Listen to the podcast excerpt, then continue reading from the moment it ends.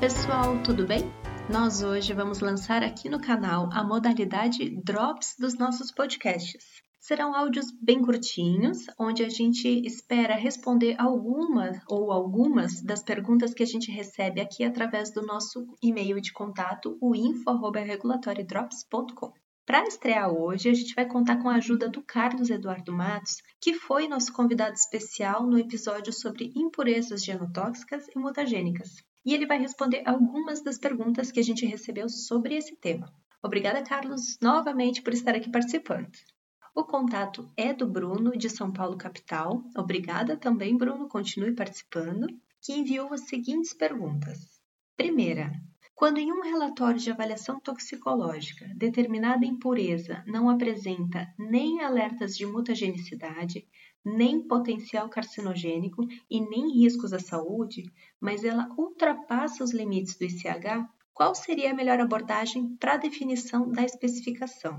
Segunda, é possível em um relatório em sílico fazer as avaliações necessárias para quantificar até quanto desta impureza pode ser considerada segura? Terceira, é possível se adotar um valor limite da impureza e fazer avaliações até essa concentração para verificar se ela apresenta ou não riscos à saúde? E quarta, relatórios de toxicidade elaborados através apenas de estudos em sílicos. É normal não existir essa mensuração? Olá, Mayara. Primeiramente, obrigado novamente pelo convite. Um alô a todos os nossos ouvintes. A primeira pergunta do Bruno trata de defesa de especificação. Ele complementa a pergunta referindo que essa impureza ela não apresentou alertas de mutagenicidade, discutindo ainda carcinogenicidade na sua fala. E por fim, ele relata que essa impureza ela não apresenta riscos para a saúde. Então eu respondo a pergunta do Bruno dizendo que depende então de quais dados sustentam estas considerações sobre segurança. Se essa impureza ela foi avaliada conforme as diretrizes do M7 quanto ao potencial de mutagenicidade, uma metodologia baseada em regras, outra metodologia baseada em estatística, e por fim, essa impureza ela não apresentou nenhum alerta estrutural para mutagenicidade, essa impureza seria tratada então como uma impureza comum, não mutagênica, podendo ser controlada então fora daqueles limites mais restritivos do ICHM7.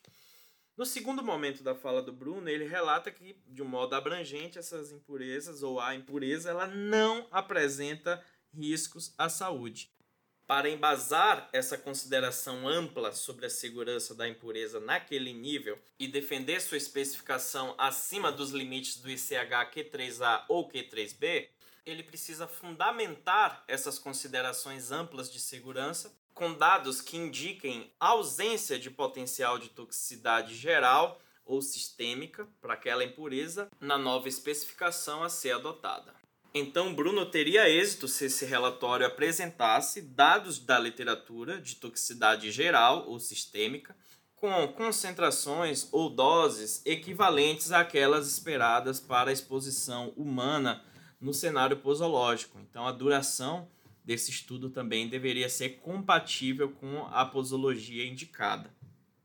O Bruno também poderia ter sucesso nessa submissão se esse relatório apresentasse, ao invés do dado de toxicidade, a comprovação de que essa impureza ou as impurezas correspondem a metabólitos significativos em animais ou humanos, ou seja, dados que comprovem que uma exposição prévia a níveis significativos dessa molécula não provocou efeitos adversos. E, portanto, não é esperado que na exposição à impureza, em concentrações ou doses inferiores, sejam esperados efeitos adversos. O Bruno também teria sucesso na submissão de seu relatório se ele apresentasse dados de outros compêndios oficiais ou de registro em outros países que tragam especificações equivalentes à que pretende adotar para o seu produto especificações do produto de referência também poderiam ser submetidas para a Anvisa para avaliação.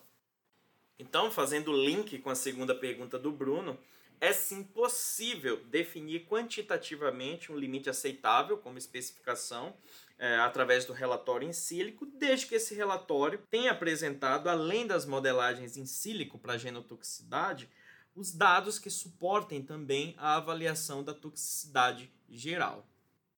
É óbvio que há exceções, já discutidas no nosso podcast anterior, que tratam aí dos IFAs que são per si genotóxicos, e aí tem um tratamento especial no âmbito do ICHM7, e também dos casos de tratamento de tumor avançado, que são objeto de escopo ali do ICHS9.